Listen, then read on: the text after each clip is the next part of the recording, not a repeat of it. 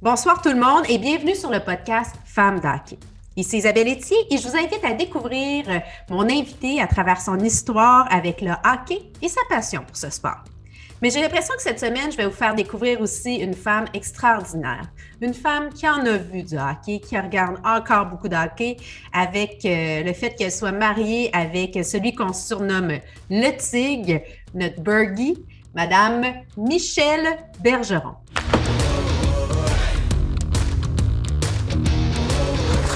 Suis très contente et heureuse de recevoir euh, Michel Bergeron. Euh, on n'a pas souvent l'occasion de vous entendre et de vous connaître. On connaît bien votre mari, mais vous, bienvenue à Femme d'Hockey. Ben, ça me fait plaisir. Bonjour.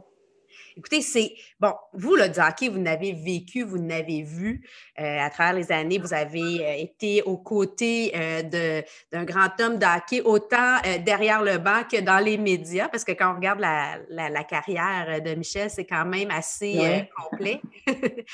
Dites-moi, vous, avant de connaître Michel, est-ce que vous étiez une passionnée de hockey? Est-ce que ça faisait partie de votre vie ou c'était c'est nouveau? Ça a été Pas du tout. Pas du tout, pas du tout. Euh, je suivais pas ça, le hockey. Puis euh, chez moi, ben, euh, moi, mon père était un Gaspésien. je sais pas, les autres, il n'y avait pas trop de hockey, il n'y avait pas d'aréna, premièrement. Tu sais, c'était pas des. C'était pas dans leur. on va dire dans leur gène. Vous, ça a été vraiment l'intérêt pour l'homme et non pas le sport. Oui, c'est ça. Oui, oui. c'est ça. C'était plutôt l'intérêt pour mon coup de foudre de, de Marie. Mais dites-moi, comment vous avez rencontré Michel? Moi, j'étais séparée, j'avais deux enfants déjà, Sophie et Francis. Puis euh, je m'en allais en auto, puis je venais de faire couper les cheveux, je m'en souviens comme si c'était hier, là, sur le boulevard Saint-Michel, la ville Saint-Michel. Michel et Michel se sont rencontrés. c'est vraiment une histoire de Michel. c'est bizarre, hein, mais j'étais arrêtée à lumière rouge, puis j'avais le journal à côté de moi, puis je voulais changer de travail, puis je regardais les offres d'emploi dans le journal. Lui était à ma droite, mais moi, je ne l'avais pas vu du tout. Puis euh, lui, il m'avait remarqué. moi, quand la lumière est tombée verte, ben, j'ai replacé mon journal, puis je suis partie. là, il est arrivé à ma droite, puis en klaxonnant, il me fait signe de me tasser une minute. J'ai tourné à droite sur une petite rue de travers. Là. Je me suis stationnée, puis là, ben, euh, j'ai barré ma porte, puis j'ai baissé ma vitre de ça. Quand même, là, vous ne le connaissez pas, c'est quoi qu'il me veut? ah non, je ne le connaissais pas, là, mais là, quand il est débarqué de son auto, là, sa Mustang, là, en avant de moi, il s'est emmené, puis là, j'ai dit, oh, mais il, est vraiment beau, là, tu le trouvais beau. j'ai dit, qu'est-ce qu'il y a qui ne va pas? Ben, il dit, rien qui ne va pas. Il dit, euh, c'est que tantôt, il dit, quand je t'ai vu, il dit, je t'ai vraiment tellement trouvée belle. Il dit que là, je me disais, si je m'en vais, je ne la reverrai jamais. oh, c'est normal. Je, ben, je m'en allais souper chez une de mes amies. Fait que je lui ai dit, je, vais lui donner le numéro de téléphone chez ma chambre. Ah. Puis j'ai toute la. Parce qu'il m'a dit qu'il serait libre à 9 h le soir pour aller prendre un verre. Puis je me suis dit, ben, je vais y penser toute la soirée. Puis si je décide de ne pas y aller, ben, j'ai juste à dire à mon ami, dit que je suis partie. Puis il n'y a pas mon numéro chez moi. Fait que, en tout cas, là, je suis allée prendre un verre avec lui. Puis. Euh, on a dansé, puis c'était, en tout cas, on est tombé en amour euh, fou, là. Puis vous avez bien euh, fait parce que vous êtes encore avec lui. Mais je ne savais pas que ça irait si loin que ça parce qu'un mois et demi après, lui est parti coacher les draveurs de Trois-Rivières. Je pensais qu'on ne se reverrait pas. Je l'ai rejoint juste un an après, après que ma mère est morte. D'ailleurs, j'aimerais ça que vous m'expliquiez un peu, euh, on, s'en est parlé quand euh, on s'est parlé pour la première fois au téléphone, de votre histoire, parce que ça a un, moment marquant. vous avez perdu votre père, vous, malheureusement, euh, ah. tragiquement. Puis ça a tout fait la différence, je pense, dans le parcours pour la suite. Oui, parce que moi, mes parents, c'était... J'étais très proche de mes parents. Et puis, mon père, il était brûlé à son travail à 64 ans. Et puis après trois semaines d'affreuses douleurs, il est décédé. Et puis euh, ben là, il restait ma mère qui était déjà malade. Elle, elle, était déjà malade, mais elle n'était pas vieille. Mon père est mort à 64 ans. J'ai rencontré Michel quatre mois après. Puis ma mère est décédée un an après, de peine, moi, je pense. Là, elle avait 56 ans. Tu sais.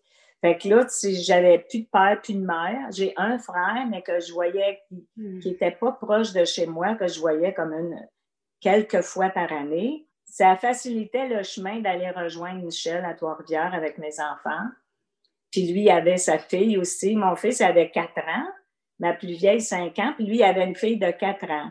Fait que les enfants s'entendaient super bien quand ils, jouaient ensemble quand ils étaient petits. C'était beau de les voir. Ils étaient du même âge, puis euh, ça allait bien. Ils, sont encore très proches, oui. Puis après ça, vous avez eu votre, votre fille ensemble? Ben c'est ça, là, parce que là, euh, on, Michel voulait beaucoup euh, qu'on ait un bébé. Moi, j'avais été toute seule avec deux enfants, fait que j'ai réfléchissais plus. Hein. Fait que, mais lui, il avait vraiment beaucoup euh, le goût d'avoir un autre enfant. Fait que on s'est aligné, puis on a fait une belle fille, une autre fille, Karine. Fait que vous avez quatre enfants en santé, des petits-enfants, puis une belle famille. On a sept petits-enfants et une arrière-petite-fille. Oh! Oui. Ah, c'est beau. Là, on va parler, je veux, on parle hockey, bien entendu, euh, le parcours un peu euh, de Michel qui, est, qui a été votre parcours à vous, parce que bon, vous l'avez suivi de justement quand euh, vous êtes allé le rejoindre à Trois-Rivières avec les draveurs, et vous me disiez que à cette époque-là, c'était pas évident non plus dans les estrades parce que c'était pas juste facile. Le junior majeur, à l'époque, c'était assez rough, là. C'était rough, là, mais hein? Euh, l'aréna était tout le temps pleine à craquer à Trois-Rivières. Des fois, il y avait du monde debout, là. C'était vraiment, euh, c'était du hockey euh, enlevant, mais assez rough, là. Il y avait de la bagarre beaucoup. Puis quand on allait à Shawinigan ah. ou à Sorel, moi, j'avais un peu peur. Vous aviez peur, ah, hein? Michel se faisait lancer des choses. Même moi, en allant une fois à la salle de, de, toilette des femmes, euh, je me, me, sentais intimidée. Une fois à Sorel, euh, puis tu vois, à, Chicoutimi, j'y allais pas parce que j'avais trop peur. Parce ah que là, j'en entendais parler. De... Non, non, c'était. C'était là. Ouais, ouais. Ben, Michel, il était un peu haïssable, là, faut dire, hein. Fait que. tu l'aimais ou tu l'aimais ou tu l'aimais pas du tout, là. Fait que, mais euh, c'était c'était plus inquiétant dans le junior majeur que dans la Ligue nationale. Comment on vit ça, nous, en tant que. Bon, c'est sûr qu'au niveau junior majeur, puis après ça, bon, il a fait le grand saut dans la Ligue nationale, tu sais, avec les Nordiques. Puis bon, mm-hmm. rapidement, les Nordiques, après ça, il s'est, retrouvé euh, euh, à New York Mm-hmm. puis il est revenu après ça pour les Nordiques. Puis euh, ça, ça a été des moments pour vous aussi, là, des déménagements, euh, des, moments à la maison. Comment qu'on vit ça en tant que femme de se retrouver avec euh, toute cette presse-là qui n'est pas toujours positive? Non. C'est au Québec, là, c'est sûr que c'est dans les journaux, là, quand tu lis les journaux, là, il y a trois, quatre pages. Quand il y avait des matchs canadiens nordiques, là, tu peux avoir quatre, cinq pages c'est très stressant, mais c'était aussi enivrant, ben ces matchs-là. Tu sais, il n'y avait jamais de milieu, là. Tu étais euh, en haut ou en bas, là. C'était les extrêmes tout le temps. Une chance que j'avais la capacité de m'adapter. Je regrette pas, mais c'est pas facile pour la femme parce que Michel, lui, était tout le temps dans son domaine de hockey. Lui, il arrivait, c'était tout le temps hockey, puis c'était tout le temps la même passion. Puis euh, ces gens-là pour qui il allait travailler, ben, ils connaissaient déjà un peu. Tandis que nous, on, se déracinait à chaque fois. Puis euh, je trouve que les enfants ont été bons aussi dans ça. Ils se sont sacrifiés un peu, mais aujourd'hui, euh, ils sont contents d'avoir fait ça. Puis ça a été des expériences euh, incroyables. Ils n'auraient jamais connu ça sans le hockey. Là. Quand vous étiez à, à Québec pour les Nordiques. Pour vous, en tant mm-hmm. que femme de, de l'entraîneur, c'était pas la même réalité que si tu étais une femme de joueur. Vous avez été beaucoup mis à part, puis euh, racontez-moi un peu comment ça se passait pour vous. Là. Mais c'était pas tellement la faute des... Nous, là, on va vous expliquer que nous, on, moi, dans les pauses, là, après les périodes, puis après la joute, j'allais dans le salon du président qu'on appelait, le, le salon de Marcel Aubu. Mais euh, on nous laissait pas, on se mêlait pas avec les femmes des joueurs. Moi, je, me semble que j'aurais pas eu ça, là, ben disons. Mais, oui. Mais le contraire, quand on, quand on est arrivé à New York, ça, j'ai beaucoup aimé ça, que tout le monde est ensemble. Mais, tu sais, il faut dire aussi que New York et Québec, c'est pas le, ici au Québec, c'est une religion, là, OK? C'est regarder à la loupe, c'est épié. S'il y a un fin d'affaires, c'est tout à rapporté. Tandis qu'à New York, là, c'est comme la, le cinquième sport d'importance, si on veut. Là. Fait que après les matchs, on était tous dans une, comme une grande salle à manger, puis euh, on, on s'assoyait avec qui on voulait, puis euh, c'était comme plus amical. Puis euh, quand les femmes ils faisaient des soupers, ils m'invitaient, on faisait des sorties ensemble, tu sais, c'était plus facile ça rendait la vie un peu plus facile pour moi. Ben, vous êtes tout seul, vous vous retrouvez à l'aréna. C'est pas un sport que vous avez choisi. Vous avez choisi de mari, mais le sport est venu avec. Non, ben ça, j'ai appris à, devenir euh, femme du hockey parce que les joueurs, ça devenait comme euh, de notre famille. Là, on les connaissait personnellement, puis euh, on voulait tellement gagner. Puis, non, c'est quand tu embarques dans ça, à un moment donné, là, tu es c'était tout, en entier euh, dans le hockey. Aussi, il y a une chose que je disais qu'il y a une différence entre les femmes des joueurs et la femme du coach. Là. Eh ben, c'est plutôt entre les joueurs et les, les instructeurs. C'est que euh, l'instructeur, lui, si ça fait plus avec son club, là, si euh, ça marche plus avec ses joueurs ou pour n'importe quelle raison, il est congédié. Le joueur, lui, il est échangé. Mm-hmm. Sa carrière a fini pas là. Fait que c'est pas la même pression. Les joueurs ont des salaires beaucoup plus élevés que les instructeurs, surtout dans le temps où Michel est instructeur. Là. Aujourd'hui, ça s'est amélioré. Mais tu sais, euh, tu n'as pas le même compte de banque, tu n'as pas la même sécurité. Et puis, il y a beaucoup de euh, pression. Ben, il y a beaucoup de pression parce que quand le club va pas bien, c'est qui qui est tout le temps regardé de travail? Le coach c'est plus facile d'en faire payer un que d'en faire payer quatre, cinq.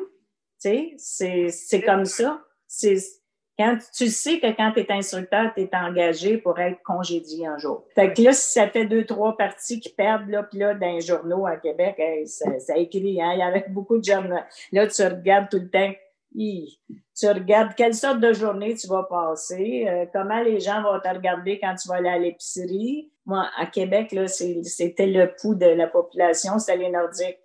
Puis vous, par conséquent, votre vie était au rythme des victoires et des défaites du club de hockey. Toute la famille, les enfants aussi. Les enfants aussi, hein? Karine, elle avait, était, petite, là, ben, en première année. En tout cas, elle était au primaire. Puis le matin, elle se levait, puis elle venait me demander euh, Les Nordiques, ont-tu gagné ou qui ont perdu hier? Puis là, une fois, j'avais dit qu'ils ont perdu. Puis quand elle est partie pour l'école, j'ai vu le gilet des Nordiques à terre dans sa chambre. Elle l'avait sorti, mais là, elle ne l'avait pas mis parce qu'elle avait perdu. Dites-moi, quel a été votre plus beau moment hockey pour vous? À travers, vous n'avez vécu beaucoup, là. C'est quel qui serait votre plus beau moment, votre plus beau souvenir?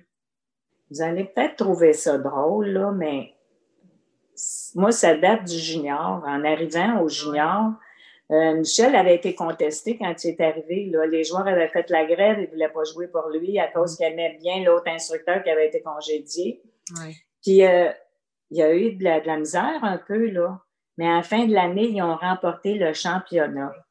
C'était l'euphorie dans la ville. Là. Ça, c'était un événement que je me souviens beaucoup. Là, on va faire place aux femmes. Bon, on a parlé un peu euh, du parcours que vous avez eu, comment vous avez vécu ça, euh, mais veux, veux pas, euh, il y a une grosse différence aujourd'hui pour la place des femmes dans le hockey qu'il y avait à l'époque. Bien entendu, il y avait pas, en fait, il n'y avait pas de femmes à l'époque dans le hockey. Là. Mais non, pas, pas tellement. Puis je me souviens que, que, Michel a travaillé après le hockey à la radio avec Daniel Réville. Là. Et puis, euh, elle était une des seules, si je ne me trompe pas, dans le temps. Là. Il n'y en avait pas beaucoup, non?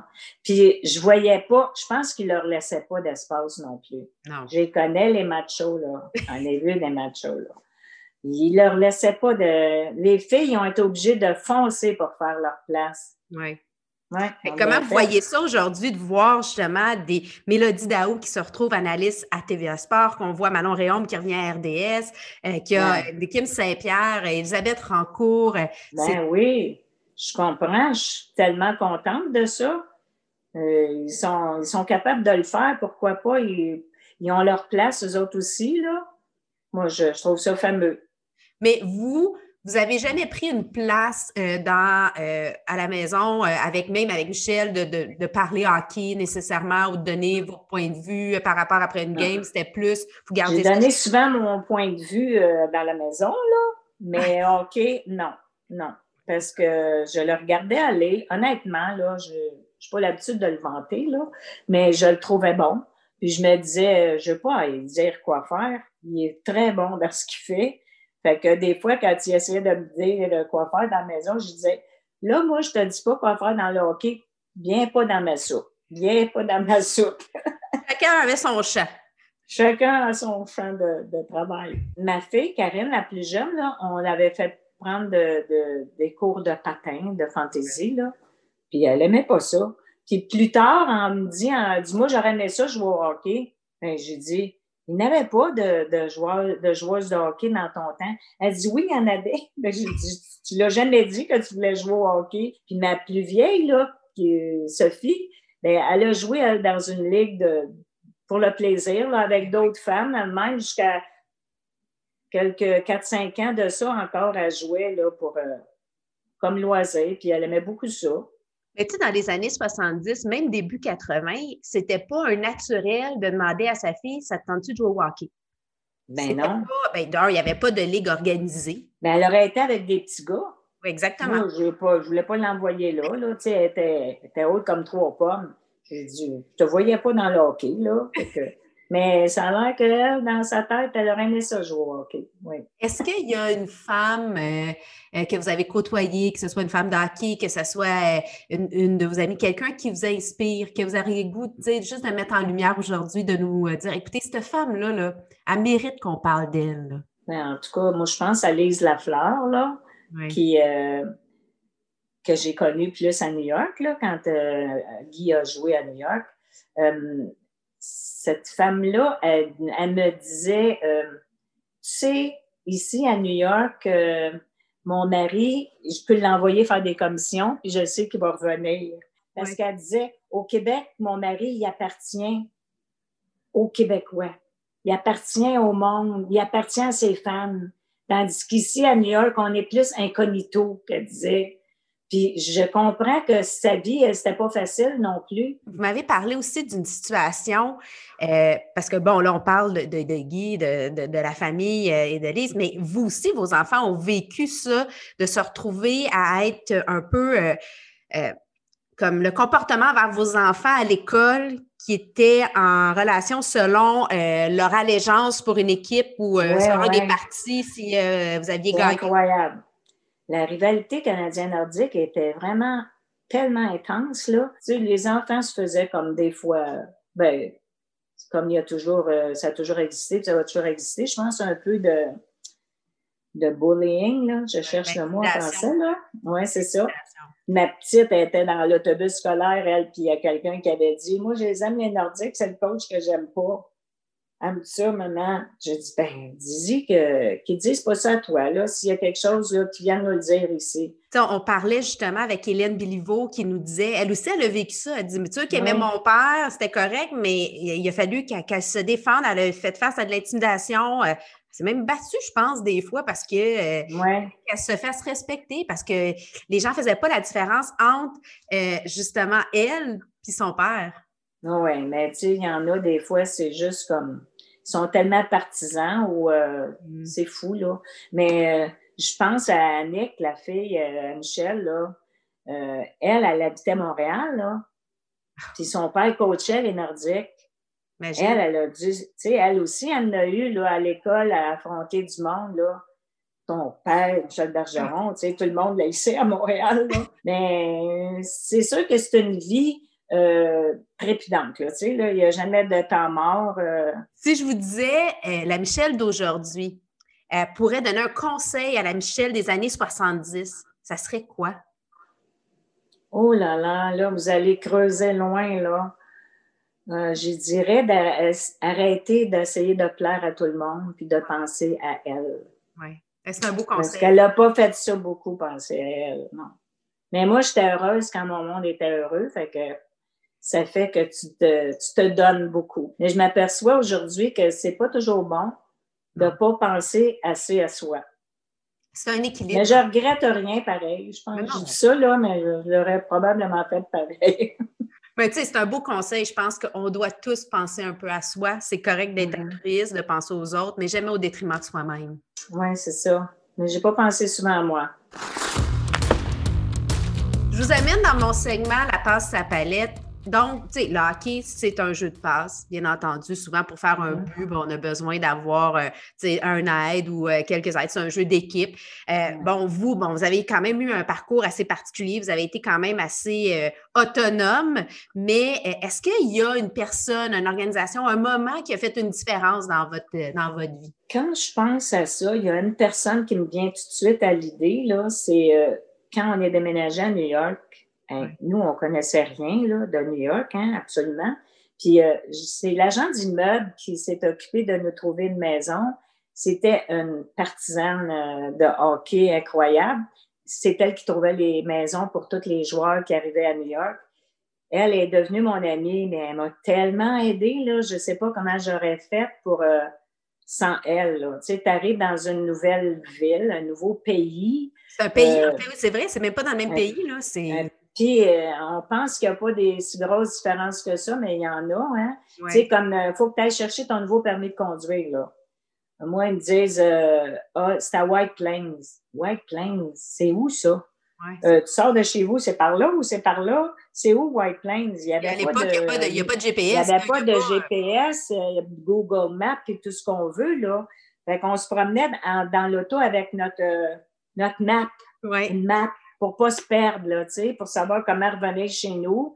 Mais elle, elle m'a emmenée euh, à White Plains. Euh, j'avais plus de médecin, plus de pédiatre, plus de dentiste, plus... Euh, c'est tout refaire. Tu repars à zéro. On dirait que tu reviens au monde. Tu je veux dire, c'était mon ange gardien.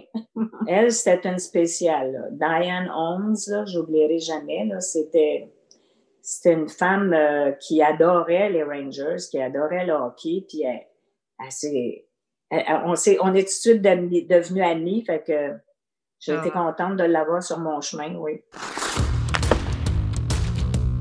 Vous m'avez raconté beaucoup d'histoires. Là, on rentre dans le segment, euh, le dernier segment, la sacoche bleue. C'est des anecdotes. Vous n'avez quand même déjà beaucoup compté. Est-ce qu'il y en a une que vous avez envie particulièrement de nous raconter aujourd'hui qui est un peu euh, peut-être cocasse et inédite? Quand, juste avant que Michel commence à coacher les Rangers, il avait été nommé l'instructeur, mais il n'avait pas commencé encore. Je pense que c'était pendant l'été. Puis euh, la famille, les amis sont venus chez nous. Nous, on habitait à Rye. Ça, c'est 25 000 au nord de New York.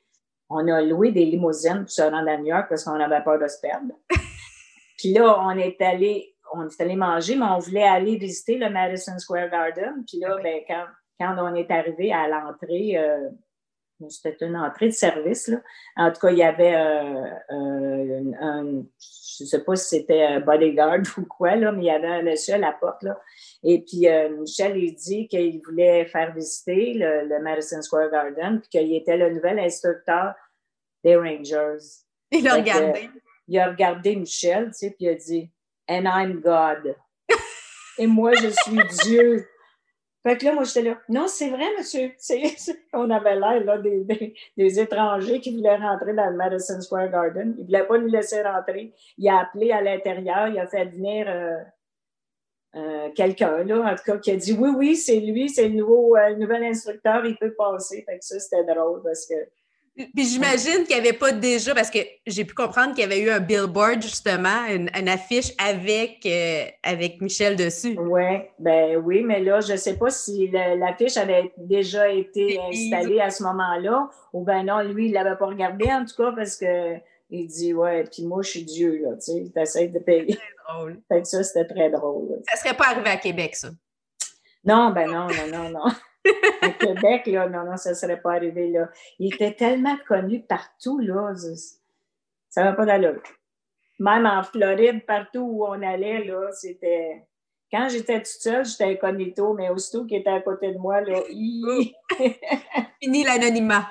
Oui, c'est ça. Juste pour terminer, à Femme d'Hockey, euh, on aime, euh, comme avec la poche bleue, on aime ça mettre euh, en lumière des produits ou des services québécois. On le sait, bon, la pandémie nous a rappelé l'importance d'encourager le local, de, de, supporter nos commerçants ou nos manufacturiers détaillants. Est-ce qu'il y a un produit ou un service que vous aimeriez parler aujourd'hui ou mettre en lumière pour faire connaître à notre auditoire? Ben, euh, moi, ce qui me vient à l'idée, c'est que pendant le confinement l'année passée, j'ai été devenue très fatiguée parce que j'étais en charge de la maison, de l'extérieur, de l'intérieur, plus, plus de le ménage, les repas. Puis mon mari, qui est actuellement presque jamais là, il, est toujours là. il était tout le temps là parce qu'il y avait eu des petits problèmes de santé en plus.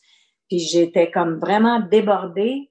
Puis euh, je disais à ma fille, à l'heure du souper, je suis tellement fatiguée, là que faire le souper, là, ça devient une corvée. Puis ma fille, elle, est allée voir sur Internet, euh, proche dans mon coin, ce qu'il y avait. Puis euh, c'était un chef, euh, mon chef personnel. Ah. Elle m'avait commandé des repas qui sont venus tous livrés à la porte. Ça, j'avais trouvé ça vraiment. C'est mon chef personnel à Rosemère. Il y a du congelé, il y a du frais, il y a du sous-vide. C'est vraiment un chef qui fait à manger. C'est très bon. Puis moi, ben, je me disais, ben, j'ai continué à l'encourager. Ben, Michel, merci beaucoup d'avoir pris le temps de venir nous parler aujourd'hui à Femme d'Hockey. Euh, votre histoire est inspirante. Vous êtes, euh, euh, vous gagnez à être connue. Je sais que vous êtes toutes ah, habituellement, mais c'est toujours agréable d'entendre l'autre côté de la médaille, la vôtre. Puis on espère que vous allez continuer à bien aller. puis on vous dit à la prochaine. Ben, merci beaucoup. Ça m'a fait plaisir.